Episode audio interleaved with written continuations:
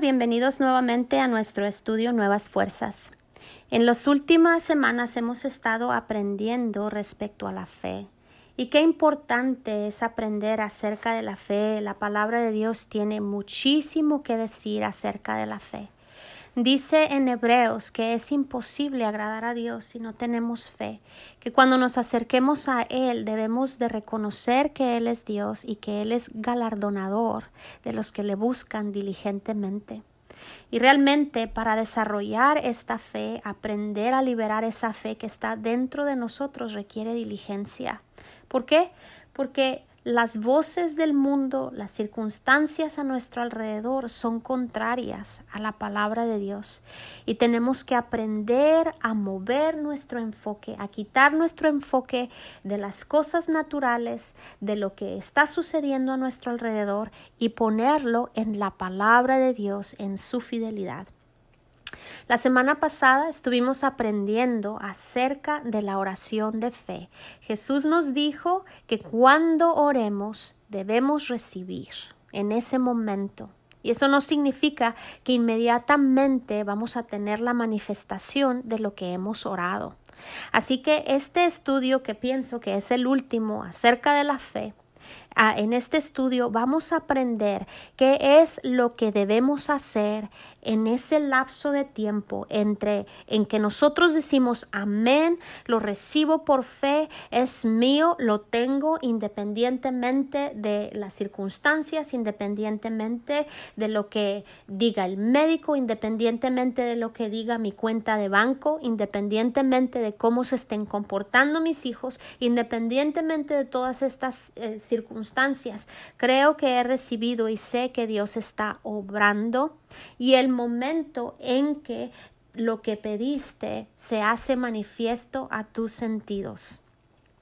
Y es muy importante, no quise dejar este estudio sin hablar acerca de esto, porque es aquí donde la mayoría de la gente tambalea. Es aquí donde cuando yo empecé a aprender acerca de la fe, tuve fallas ¿Por qué? Porque oraba y si no veía un cambio inmediato, si no sentía el cambio, si no veía nada, me empezaba a desanimar y la fe empezaba a menguar. Y no que menguara porque tenemos esa fe de Dios dentro de nosotros, pero dejaba de liberar esa fe en contra o respecto a las circunstancias.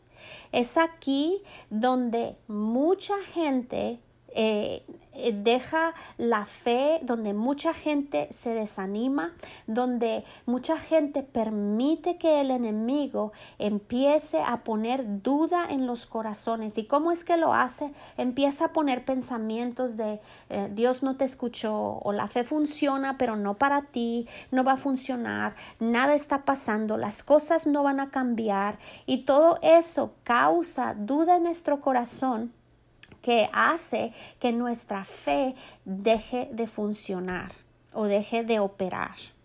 Es en este momento en que el enemigo usará toda artimaña para que te sueltes de la fe, para hacer que tu confianza tambalee.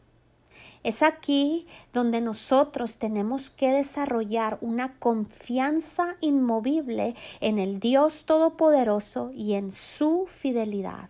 Dios es fiel, algo que tenemos que recordarnos cada mañana, cada día es que Dios es fiel, que Él no cambia, que Él no miente, que Él está obrando en nuestras vidas porque así lo ha dicho en su palabra. Quiero recordarte este versículo que vimos la semana pasada, está en Primera de Juan en el capítulo 5 en el versículo 14 y si tienes tiempo, por favor, abre, abre la palabra de Dios y léelo por ti mismo. Dice así, esta es la confianza que tenemos en Él, que si pedimos cualquier cosa de acuerdo a su voluntad, Él nos escucha. Dios nos dice que nosotros podemos estar confiados en Él, Muchas veces nosotros ponemos nuestra confianza en palabras de hombres, en lo que alguien dijo, o muchas veces nosotros ponemos nuestra confianza en los métodos que una persona usó para recibir de Dios. Y esto nos va a llevar a una falla, a que fallemos. Por eso es que aun cuando alguien me dice, oye, escuché el estudio y hice como dijiste, siempre les recuerdo, no es lo que yo digo, es lo que dice la palabra de Dios, es lo que dice la palabra de Dios, porque nosotros al final de cuentas tenemos que establecer una confianza en Dios y no en los hombres. Porque los hombres, yo puedo fallar, los hombres pueden fallar, pero Dios es infalible. En el versículo 15 de Primera de Juan, en el capítulo 5, donde estamos leyendo, dice así, y si sabemos que Él nos escucha, sabemos que tenemos las peticiones que le hemos hecho. Después de orar la oración de fe, y me refiero a la verdadera, oración de fe. No es algo que nosotros tratamos de hacer, algo que decimos voy a orar y a ver qué pasa, como lo hemos visto en otros estudios. No se trata de decir, bueno, pues voy a orar y si algo cambia es que sí funcionó y si nada cambia es que Dios no me escuchó. No, estoy hablando después de orar la verdad, la verdadera oración de fe. Ya no le vas a estar pidiendo a Dios lo mismo una y otra vez. Porque si tú crees que has recibido, entonces ya no tendrás necesidad de pedir por lo mismo. O si lo haces, la primera vez que oraste no creíste que recibiste. Suena como trabalenguas.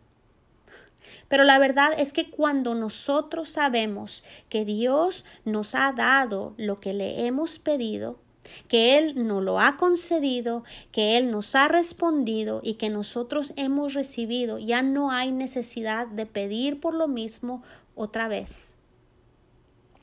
En Hebreos, en el capítulo 10, en el versículo 35, ahí nos dice qué es lo que debemos de hacer en este momento. Hemos orado, creemos que hemos recibido y fíjense bien lo que dice la palabra de Dios. Por tanto, no deseches tu confianza, la cual tiene gran recompensa. Tener confianza en Dios nos da recompensas, recibimos recompensas. Esto me recuerda a algo que dice en Romanos, en el capítulo 10, dice que todo el que cree en Él no será avergonzado.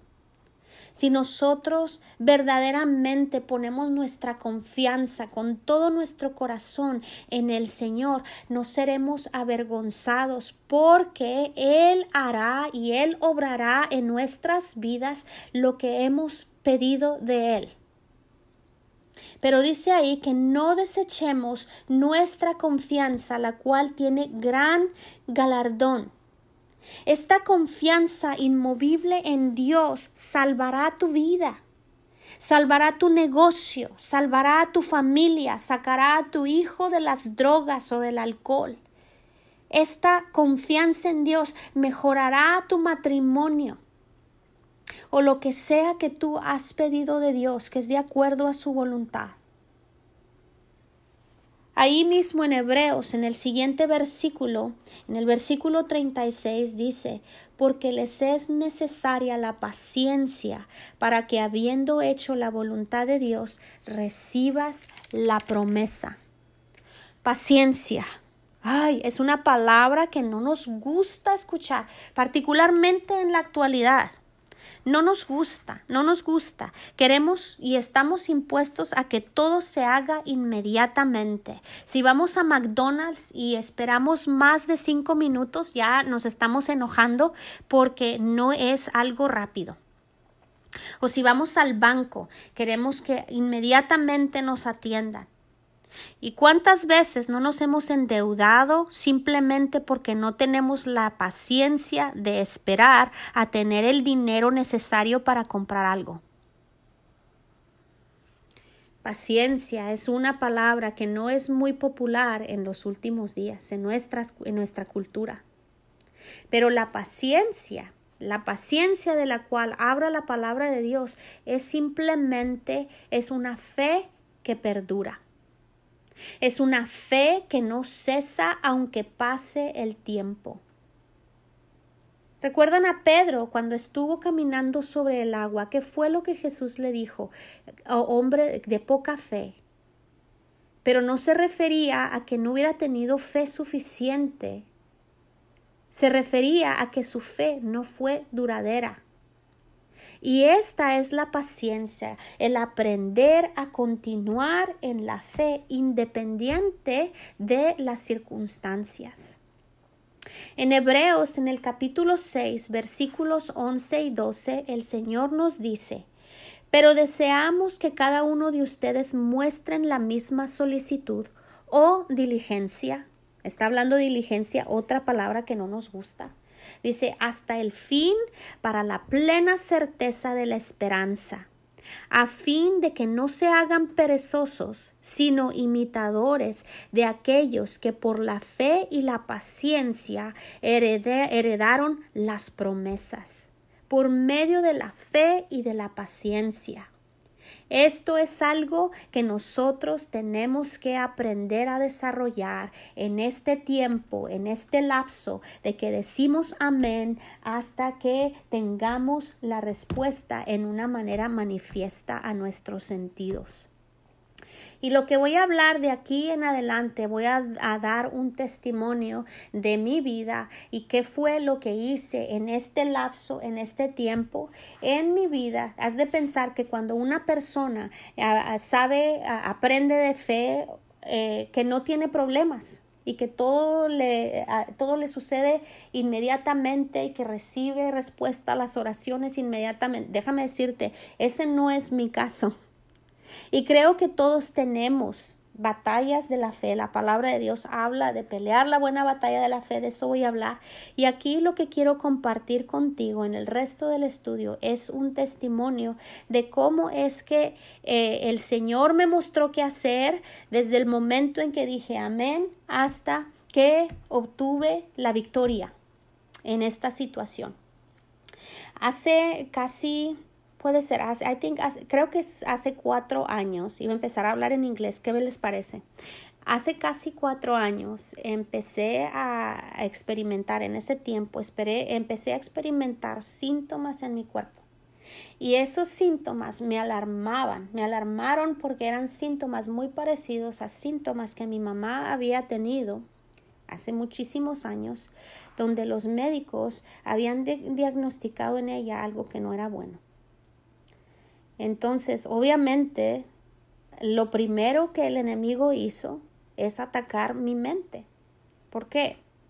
En mi mente empezó a imaginar, recordé lo que lo, recordé a lo que le había sucedido a mi mamá, recordé lo que los médicos le habían dicho y temor empezó a llenar mi corazón. En esos días yo estaba ah, preparándome para ir a Chile a una conferencia donde iba a estar ministrando. Y con todos estos pensamientos que venían a mi mente, decía yo, yo creo que no voy a poder ir. Cuando ya tenía todo listo y era unas cuantas semanas en las que yo estaría volando a Chile en compañía de otras personas a esta conferencia. Y estos, em, eh, estos pensamientos empezaron a bombardear mi mente, particularmente en la noche. En la noche me sentía angustiada. Yo creo que esto es algo que tú puedes entender. El enemigo em, nos ataca, yo pienso, así lo he experimentado em, más de noche, cuando todo el mundo está dormido, cuando todo está callado, las voces, los pensamientos que empiezan a atacar nuestra mente, cuando todo el mundo está dormido y nosotros permanecemos como los búhos despiertos, pensando y en agonía. Esa era mi situación hace cuatro años. Estaba yo que me acostaba, todo el mundo estaba en cama y yo permanecía despierta en angustia. ¿Y qué fue lo que hice? Porque la angustia no es un síntoma de fe, ¿verdad? La angustia es síntoma de temor. Entonces, ¿qué fue lo que hice? En ese tiempo yo tenía a un hermano de visita, estaba aquí en mi casa y yo no quería que nadie se preocupara, no quería eh, causar este, preocupación en nadie. Y lo que, lo que yo hacía en medio de la noche es que me levantaba y me iba al garage y me metía dentro de mi camioneta Y ahí en mi camioneta me ponía a, escuchar un mensaje que me fortalecía en la fe. Era un mensaje que había escuchado hace mucho tiempo, pero si tú le permites a Dios, Él te va a traer a memoria palabras que han ministrado en el pasado y te las va a traer a tu memoria, a tu corazón en el momento en que tú la necesites.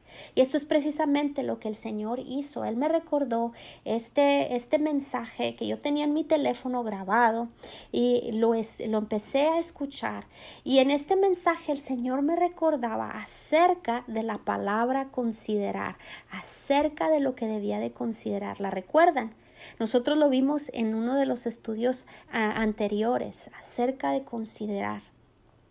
¿Y qué es lo que me decía el Señor? Considérame a mí y no consideres las circunstancias. Y eso es lo que estaba yo haciendo. Estaba moviendo mi enfoque, moviendo mis pensamientos de las circunstancias, de lo que sentía, a lo que dice la palabra de Dios. Pasaron los días y yo no veía ningún cambio. Pero con mis palabras yo continuaba declarando la palabra de Dios.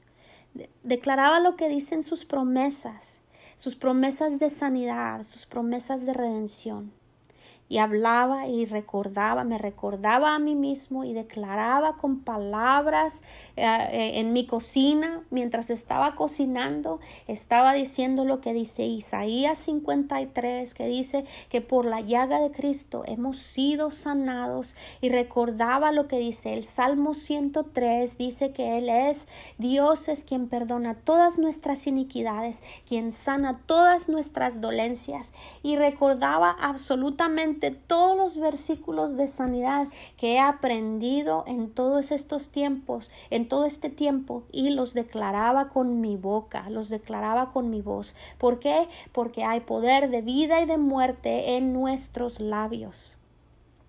Y al mismo tiempo de que yo declaraba la palabra de Dios, lo que hacía es hablarle a la montaña lo que estuvimos viendo hace un par de semanas. Le hablaba a la montaña. ¿Cuál era mi montaña? Los síntomas. ¿Cuál era mi montaña? El temor.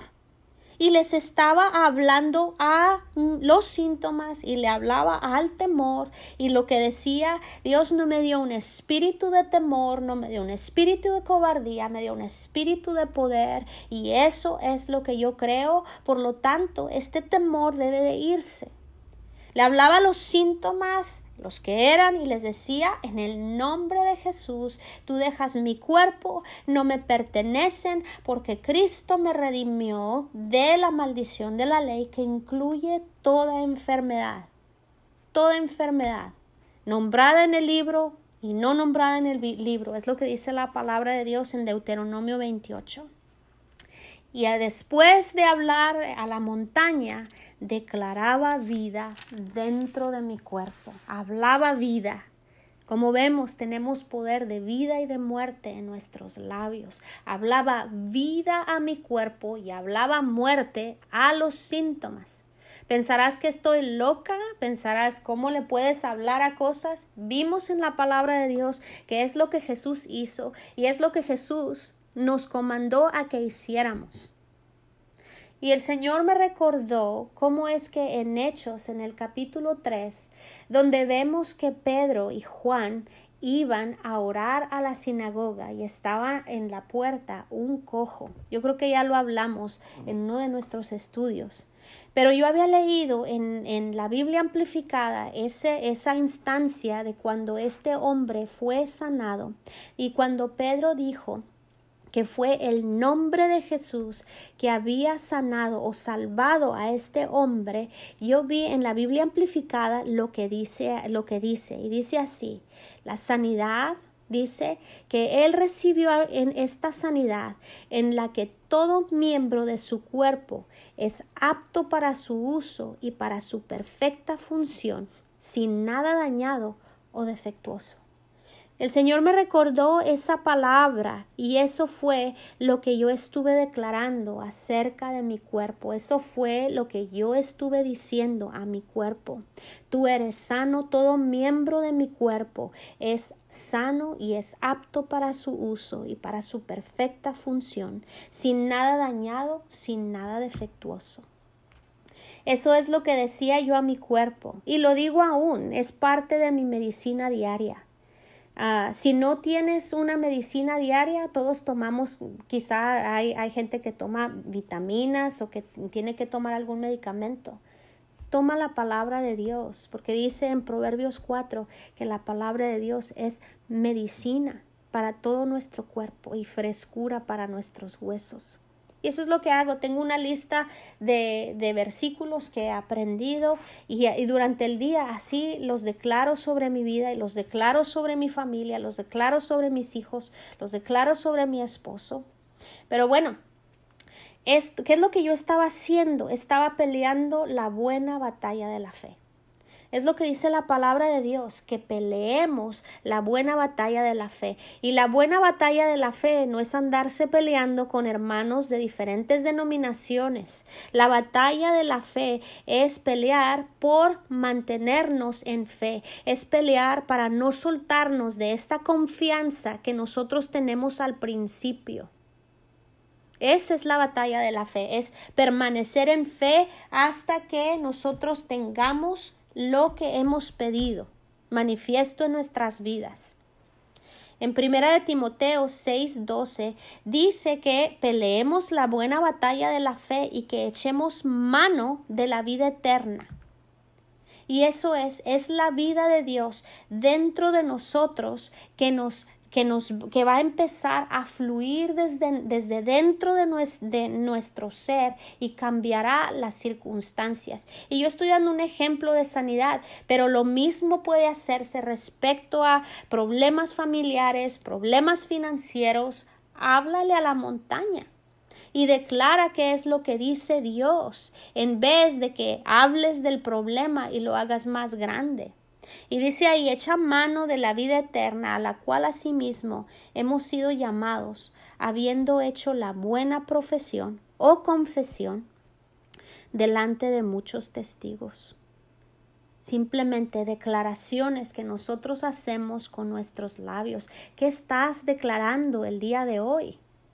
¿Qué estás hablando el día de hoy? ¿Estás hablando tus temores? ¿Estás hablando tus problemas? ¿Estás hablando circunstancias? ¿O estás hablando la palabra de Dios a tus circunstancias? Esto es lo que yo estaba haciendo. Y déjame decirte, si tú crees que Satanás inmediatamente va a soltar terreno que ya te ha robado terreno que tú le has dado por años, estás muy equivocado.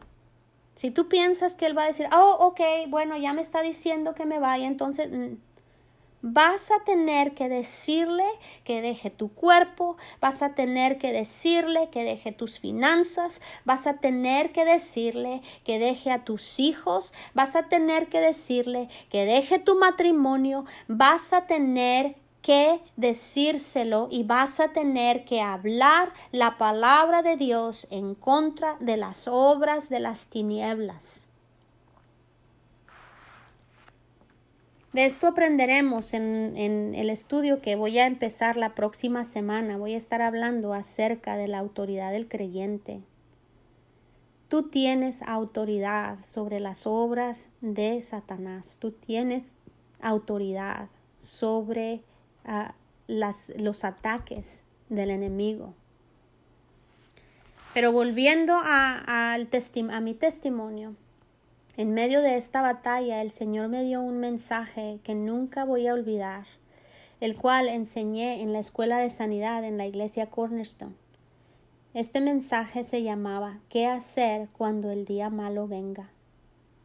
En Efesios 6 nos habla de la armadura que Dios nos ha dado. Yo no sé si lo has leído, quizás ya lo has leído, quizás no, quizás lo has estudiado, pero Dios nos da una armadura y esta la vamos a estudiar con, con más detenimiento en los próximos estudios. Pero ahí en medio de describir la armadura que Dios nos ha dado, dice en el versículo 6, dice, toma toda la armadura de Dios para que puedas resistir en el día malo. Ahí no dice para que puedas resistir si el día malo viene. Dice en el día malo. Déjame decirte, me encantaría decirte que no vas a tener día, un día malo. Me encantaría decirte que no vas a tener problemas en toda tu vida, pero estaría mintiéndote si lo digo. Porque a todos, absolutamente todos, nos llega el día malo. ¿Y cuál es el día malo? El día en que absolutamente nada nos puede liberar sino el poder de Dios. Y eso es lo que yo percibía que estaba enfrentando, estaba enfrentando un día malo en mi vida. Pero Dios nos ha dado las armas para que estemos preparados. Dios nos ha dado las armas para que estemos listos, para que cuando ese día malo se aproxime, nosotros podamos destruirlo y podamos vencer, podamos vencerlo. En fin, prediqué ese, e, e, ese mensaje ah, con todo mi corazón, aún teniendo síntomas en mi cuerpo. ¿Y qué es lo que pasa? Estaba hablando la palabra de Dios, estaba declarando la palabra de Dios y compartiendo la palabra de Dios con otros, mientras que el enemigo en mi mente me decía, eres una hipócrita, porque esto ni siquiera te está funcionando a ti, ¿cómo lo puedes estar compartiendo con otros? No va a funcionar, no funciona en tu vida, ¿cómo puedes estar enseñando a otra persona? Pero sabes que no consideré sus palabras. ¿Saben por qué? Porque recuerdo y recordé, Jesús me recordó algo que él dijo en su palabra, que Satanás es el padre de toda mentira y cada vez que habla es un engaño. Cada vez que Él habla es un, un engaño. Pensamientos de desánimos, pensamiento de temor, pensamiento de duda. Déjame decirte de dónde vienen. Esos pensamientos provienen del reino de las tinieblas. No los consideres. Considera a Cristo quien murió y resucitó por ti. Considera al Cristo que mora dentro de ti. Y recuerdo que pasaron un par de días después de que, de que yo había enseñado esta clase en la escuela de sanidad y continué haciendo lo mismo, levantándome a medianoche, metiéndome en la camioneta, en mi garage, escuchando la palabra de Dios, declarando mi fe, hablándole a mis montañas, dándole a Dios las gracias por haberme sanado. Cuando nosotros hemos recibido, nosotros damos las gracias. Cuando alguien nos da algo, ¿qué es lo que decimos? Gracias por habérmelo dado. y aún con pensamientos de duda en mi cabeza, en mi corazón, yo estaba agradecida con el Señor por haber dado provisión de sanidad para mí en la cruz del Calvario.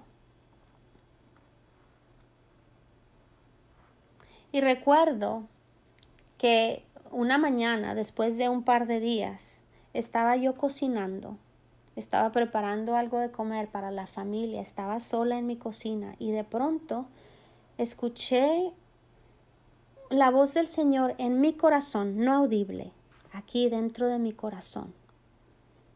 Y Él puso estas palabras dentro de mi corazón. Yo soy el que enmienda tu cuerpo. En ese momento yo supe que todo estaba bien.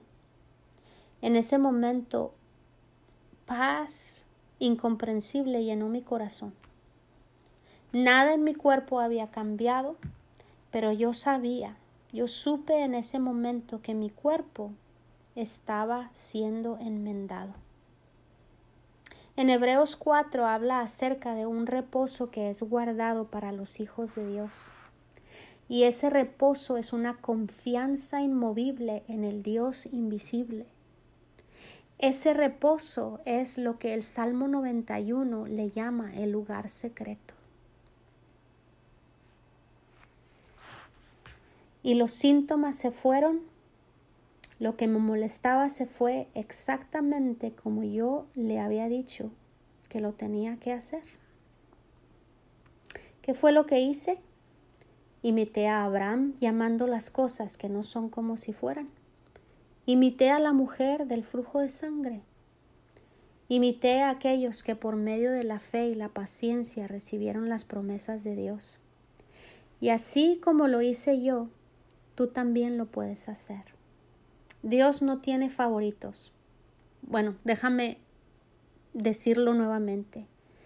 Todos los hijos de Dios son sus favoritos, todos sus hijos son favoritos. Y lo que Él hizo por mí, lo que Él hizo por Abraham, lo que hizo por otras personas que han recibido milagros, que han recibido lo imposible, lo hará por ti también. Ahora te toca a ti recibir. Amén. Bueno, pues espero que la palabra de Dios y espero que mi testimonio te anime, porque déjame decirte, la palabra de Dios es viva y es eficaz y es poderosa y es activa. Y la palabra de Dios obrará en ti si la pones en práctica.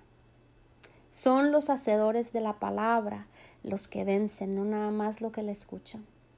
Espero que este estudio sobre la fe te haya sido de bendición. Espero y oro por ustedes. Espero escuchar testimonios de ustedes, porque sé que el Señor está obrando y pido a Dios que abra los ojos de su entendimiento, le pido a Dios que les muestre la riqueza de la herencia gloriosa que Él ha depositado dentro de ustedes y creo que ustedes empezarán a recibir no solamente para sus vidas, sino para las personas que están alrededor de ustedes. Que Dios los bendiga y los espero la próxima semana con un nuevo estudio que se llama La autoridad del creyente. Hasta la próxima.